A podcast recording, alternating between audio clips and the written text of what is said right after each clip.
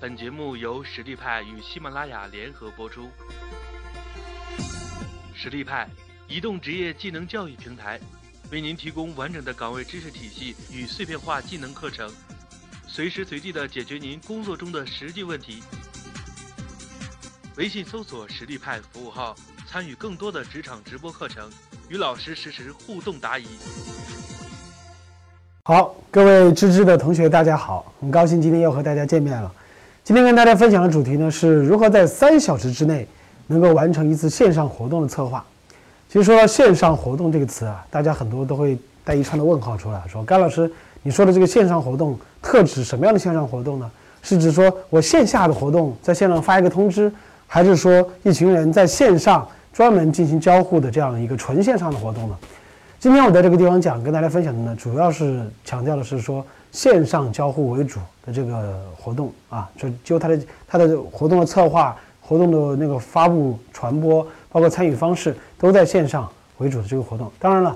那些线下进行执行的活动也会在当中也会有一些提到，但总体来说以线上参与活动为主。那说到这个话题，很多很多人会说说，高老师这一块的话，呃，活动的这个策划，我看了很多很多的活动。然后，很多同学问我说，我对活动的策划还是没有太多的思路，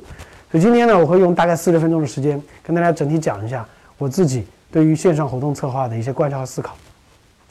其实很多的线上活动啊，跟线下活动它有一个最大的区别，大家有没有想过？就为什么说线上活动的策划这么重要？传统我们很多做线下活动的一帮人，他会发现说，线下活动的时候，我在现场的这个布置啊，包括现场这个席位摆放是不是 OK 啊？桌椅是不是摆的摆的摆的正啊？酒店是不是它的档次 OK 啊？符合来宾的这个要求啊？来宾的这个座次，呃，排位是不是也很好啊？很合适啊？可能更线下活动更重要的是说，对参与者他在线下环境当中的体验，他的线上活动不一样。线上活动其实在我看来，百分之八十以上的精力主要在于说，你怎么样能够更好的让别人愿意参与。因为大家知道，线下活动基本上你来了之后，你现场就不一定会走了，无非是你来不来的问题。而来不来的话，无非是在于你的这个邀请。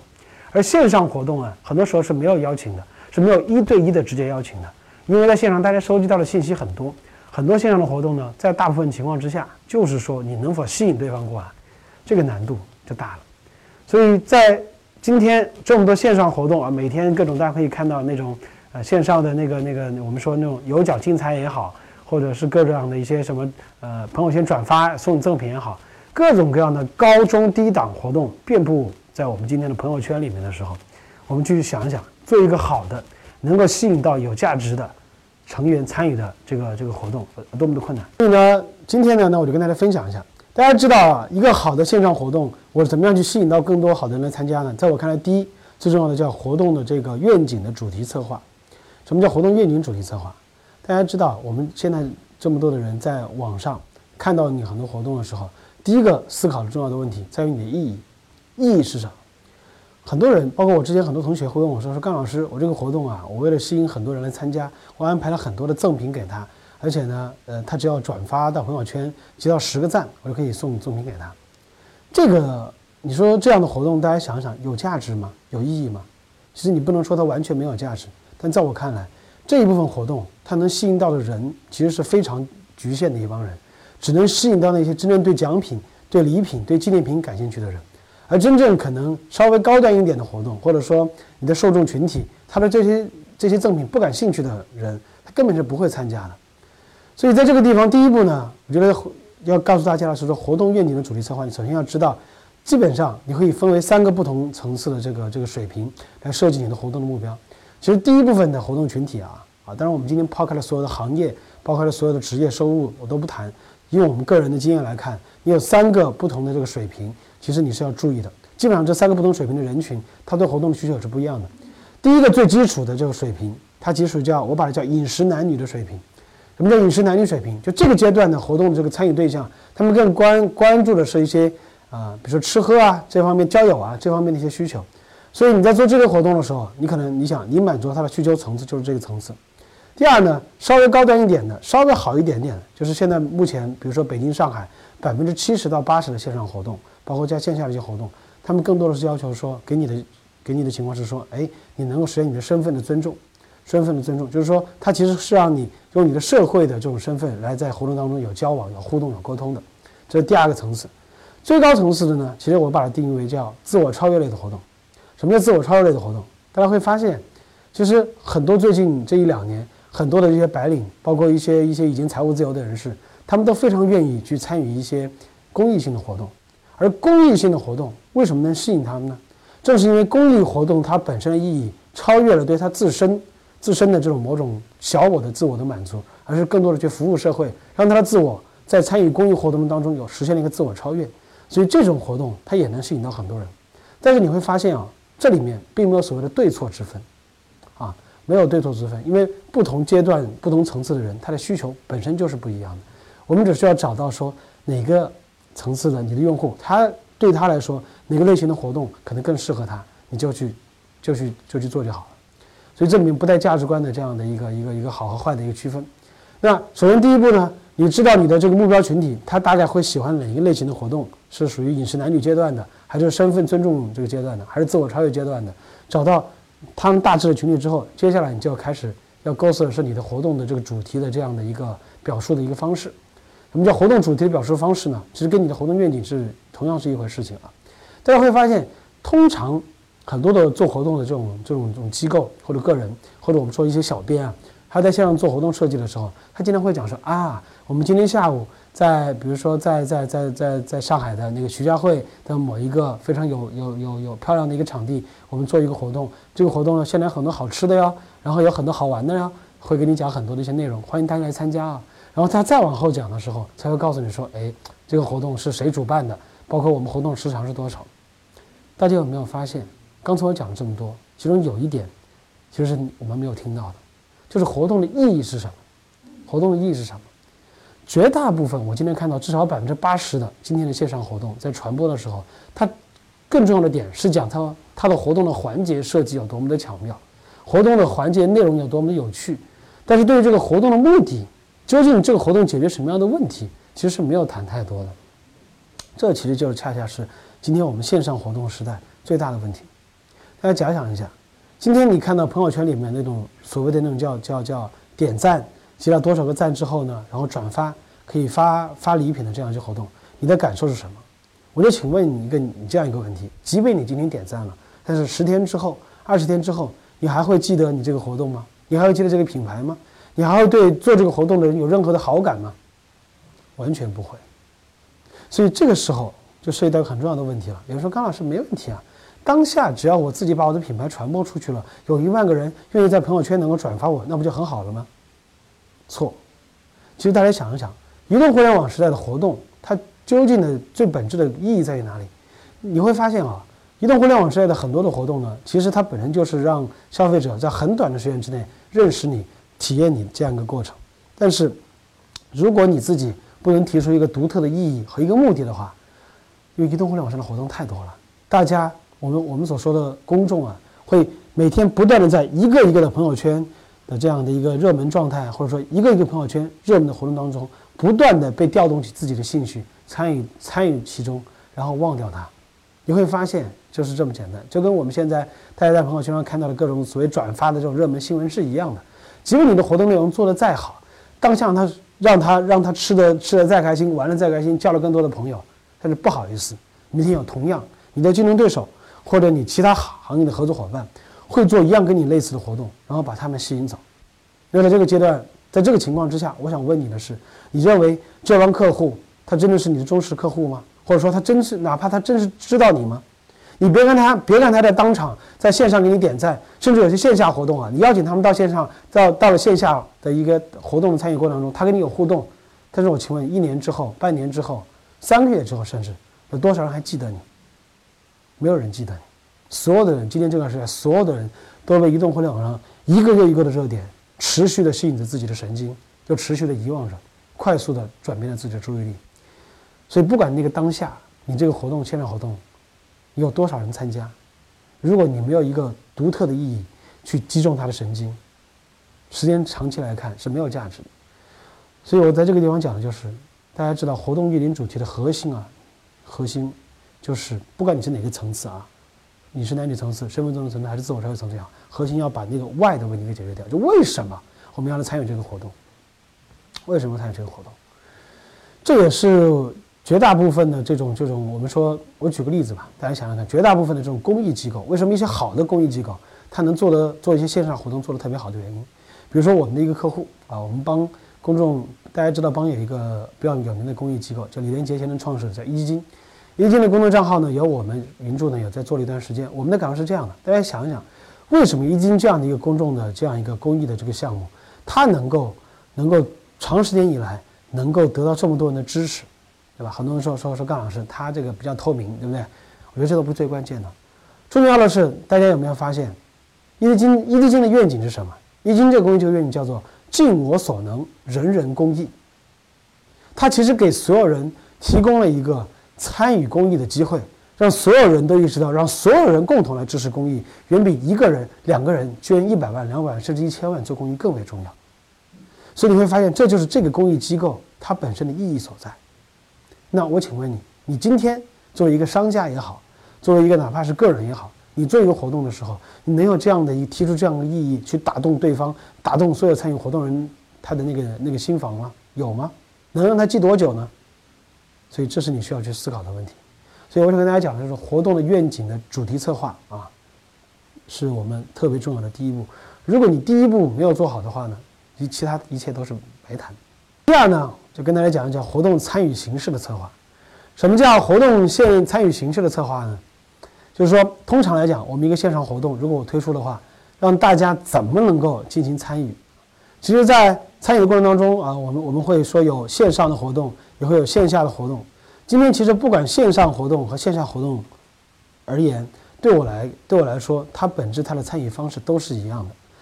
那一个好的参与形式呢，在我看来，在我这么多年的经验来看，我觉得就有一个非常简单的模式，就四步法。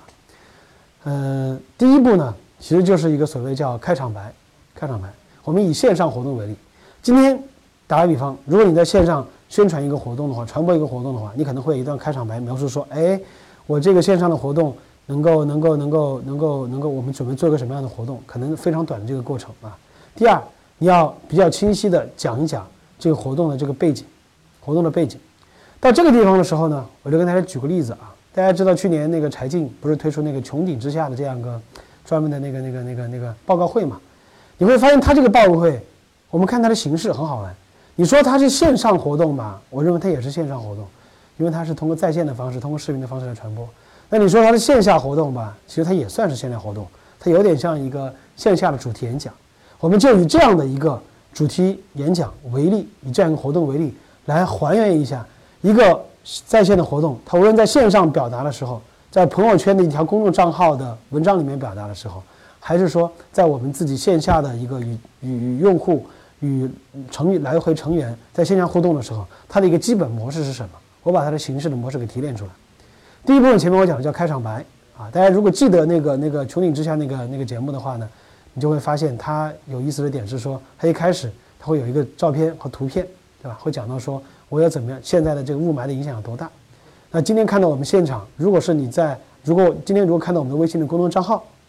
你会发现，在微信公众账号的文章一打开的时候，应该有一段怎么样的话，来很快的震撼性的短时间的内能够抓住对方的这个这个这个这个这个心，来表达你想做的这个活动的这个基本的一个背景。这段内容呢，不强求你有多深刻，但重要的是说你要吸引对方的注意力，哪怕这个时候跟你的主题有一点点偏差，问题都不是特别大，核心就是让他能够看下去。那在开场白之后呢，其实我们就要交代我们的这个背景。大家会发现很多的这种那种线上活动呢，它的这个微信公众账号的那个文章里面，他第二步，比如说先介绍之后，马上就可以说我这个活动邀请了多少多少的一些人，然后呢，在什么地方参加，其实这个完全都是有问题的。我们有没有想过，真真正如果我们当刚开始要告诉大家说我为什么要干这个事情的时候，我就其实就是要激发大家对做这个事情的这个愿景，要把它激发出来。那在激发愿景之前，我们得描述一下，哎。我这个事情的愿景是什么？比如说我这个公益活动，这公益机构我为什么要做这个活动？是因为多少哪个地方的这些小孩儿可能上不上不起学，吃不上干净的水，没有那个那个和父母能够在一起待的这样一个时间，你得把这个背景给描述出来。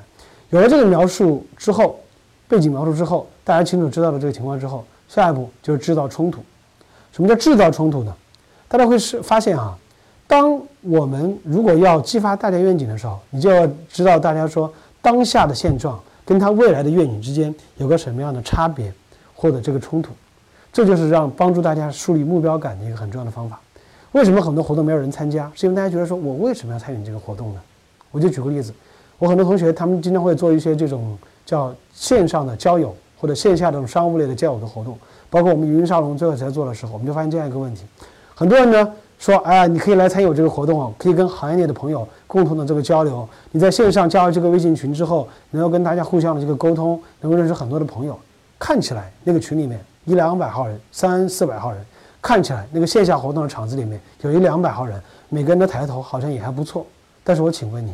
有谁真正讲清楚了你参与这个活动之后，跟参与活动之前对你的社会组社会交往的这个这个这个这个价值是什么？给你带来什么样的变化？所以，如果一个做得好的一个活动，在纯社交类的活动上，是不是可以这么来写呢？来讲呢？就是说，通过这次活动，你能认识二十个，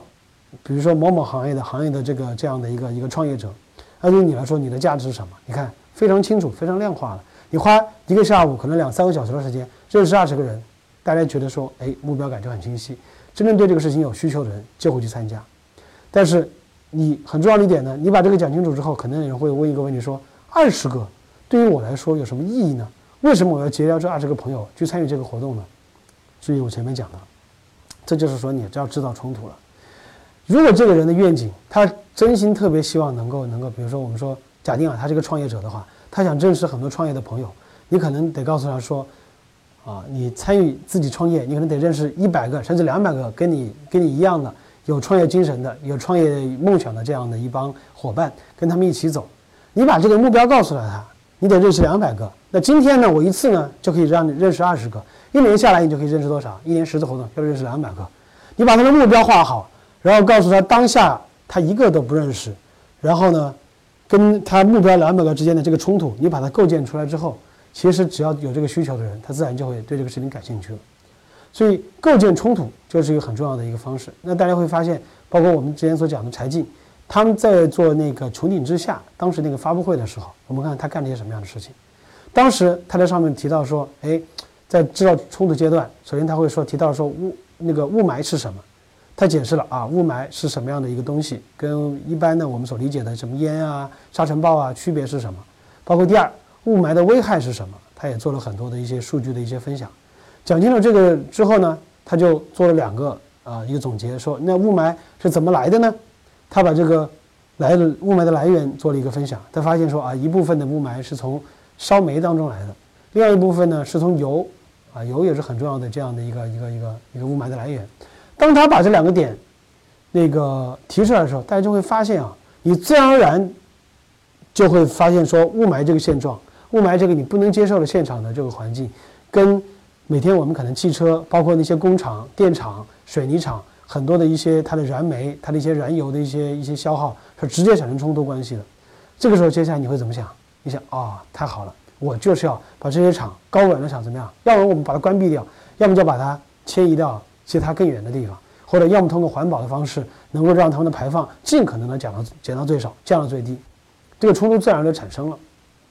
那同样的道理，你在你的活动当中。你在你的活动策划当中一定要设立这样的一个冲突，这个冲突要在你整个线上推广的这个微信公众账号的文章里面，那个文案里面，你就能够完整的把它体验出来。那接下来呢，第四步呢，叫提供解决方案。解决方案是什么意思呢？其实就是我们活动的参与的行动和意义。大家知道哈，就比如说我们还是拿拿拿拿拿那个那个拿拿拿穹顶之下来讲，他其实当时财经提到。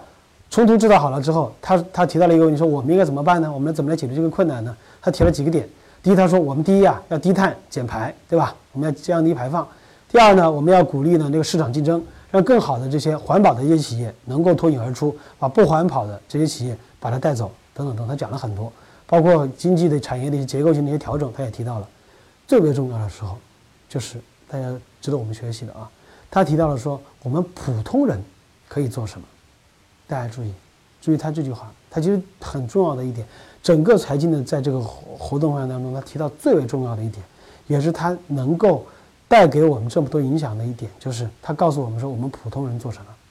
他在提这个普通人能做什么的时候，其实他就是在请你，邀请你参加一个什么？参与一个范围在全国范围以内，甚至在全世界范围以内，大家共同来参与的一个活动，这就是很重要的一个价值。哎，那这个就很好玩了。大家想想看，他，你看他整个那个发布会，他有说要做什么活动吗？其实没有，他没有说我自己在做什么活动，但实际上他的这个发布会就是在做一场活动，就是在做一场社会的一个动员，就是在做一个整全体社会对环保感兴趣的人的愿景的激发和行动的这个这个这个推动，这就是活动很重要的一点。那大家想想，当我们听到说，哎，我们普通人可以干些什么样的事情？能够能够，比如说少开车，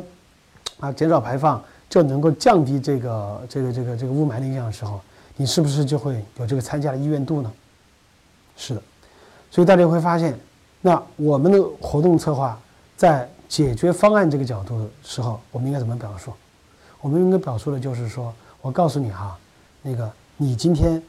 啊，你看我们这个背景，我们就很简单了，我就举举个例子吧，我们还是以社交活动为例，那背景呢？是今天，比如说，我们会发现，我们身边很多人都找不到自己另外一半，对吧？你缺乏跟朋友之间的这种交往的这样的一个一个一个环境。好的男生你也看不到，好的女生呢你也接触的太少。那怎么办呢？也没有办法。原因怎么产生呢？因为我们工作都很忙嘛。那现在的冲突是说，呃，有调查显示呢，说可能我们每个人，你如果你真正能够接触或者认识一百个异性，能够至少有一百个异性的普通朋友，有这样一个基数在，那么你从这里面。找到你喜欢的人，找到跟你能够合得来的人，你的这个几率啊就能够大得多。那有这样一个冲突出现之后，那接下来我们的解决方案就是邀请你在本周六下午到我们徐汇徐汇徐家汇啊上海徐家汇的这个这个某个酒店来参与我们这样的一个一个一个公益的一个交友的活动。在这个活动现场呢，我们既要求大家参与这个公益活动，为身边的孩子奉献出自己的爱心，同时在这个活动当中，我们也会有一些交往的一些环节。交流的环节，让大家认识到更多的朋友，包括同性的朋友也好，异性的朋友都可以认识到。在这个过程当中，我们一次活动，我们要求不多，我们只要是在座的各位呢，我们参与活动的各位每个人啊，给你的目标很简单，你就跟二十位异性能够换一个名片，能够聊你平时是是干什么的，你的爱好是什么，你的兴趣爱好是什么，你为什么参与公益？你只要做到这一点，你想想看，一次活动你跟二十个人好好聊一聊，你一年十次活动怎么样？可以跟两百个。异性好好聊一聊，那你还怕？难道没有这样的一个机会，认识到足够跟你匹配、跟你合适的这样异性异性来来作为你的交往的对象吗？所以，那我们邀请你今天的活那时候的活动一定要参加哦。所以大家会发现啊，当你把这个解决方案提出来的时候，怎么样？其实就是让大家参与了这个这个这个核心的这样一个活动的一个一个推动就已经出来了。那我谈了这四点：开场白、背景、冲突和解决方案之后。我们回过来再看这个问题，因为很多人听我讲到这里的时候，很多人会说：“说甘老师，你讲的这个东西是一个什么样的方式方法呢？是一个什么样的方法论呢？或者说它的一个一个结构啊，它背后的核心逻辑是什么？它的意义是什么？”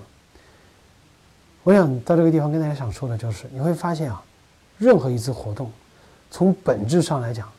其实都是激发他人的愿景。任何一个活动。就所有的活动都是激发他人愿景，只不过激发他人愿景的表现形式是一系列一系列的线下活动的活动邀约而已。那你在激发他愿景的时候，今天我们不管是一个线上活动还是线下活动，你的第一步，我们我们我刚才说的就是说所谓的叫背景，第二步叫背景那一步。为什么我要描述背景？我描述背景的这个过程，其实就是展现他自己，挖掘他自己，或者说筛选出一部分。具备这个需求的人群的过程。当我们背景描述的时候，有些人可能看了说：“哎，你这个背景描述我没感觉嘛？你这个教育活动，我十七、十八岁就已经结婚生孩子了，你这跟我有什么关系呢？我对于什么找不到男女朋友，完全一点感觉都没有。我我的我我我老公都都跟我结婚十几年了。碰到这种人的时候，你会发现你的背景对他的信息是没有没有没有意义的，没有意义的，他自然就排除在外了。所以背景这一块的本质就是筛选合适的人来参与这个活动。把基本对这个事感兴趣的人都筛选出来。第二步，解决冲突啊，提出或者说叫叫叫提出冲突。提出冲突的本质呢，就是让他这个群体有这样一个背景的群体，他内在的一些核心的一些需求，能够把它找到一个他的一个具体的一个对立的一个一个叫叫叫叫困难，或者叫他的一个需要解决的一个核心的困难的一个挑战。就是你会发现，一个人的行动，一个人之所以没有这样一个结果，他一定会有很多很很多的行动导致。你只要挑其中一个行动，把这个行动把它放大，说建立他间的逻辑关系，告诉他说啊，因为你没有这个行动，所以你没有这样一个结果，让他知道有这样的一个情况，就是你冲突这一块最核心的一点了。所以你就会发现啊，我们有时候很多在线下活动做活动的时候，因为线下活动大家很好玩，线下活动你你以吃喝为主，或者说线下的一些交流为主。很多人其实把很多的活动的这种背景啊、冲突这一块全部忽略掉了，因为你线下活动，很多人你说你说，即便我对这个事儿没没需求，我过来吃个饭总可以吧？即便我对这个事儿没需求，我周末没地方去，我过来坐一坐，吹吹空调总可以吧？所以你会发现很多的线下活动呢，其实它的品质不高的原因也在这个地方。线下活动很很多线下活动能够愿意邀请人的地方也是同样如此，所以这就使得很多做线下活动的人，传统做线下活动的人。当他去做线下活动、线上活动的时候，他感觉到无力可使，因为他没有办法去吸引到这帮人，所以你就会发现，越是线上活动，其实你越需要对背景和冲突这一块的分析解离要做的足够的彻底，能够找到他那个核心的痛点。微信搜索“实力派”服务号，参与更多的职场直播课程，与老师实时互动答疑。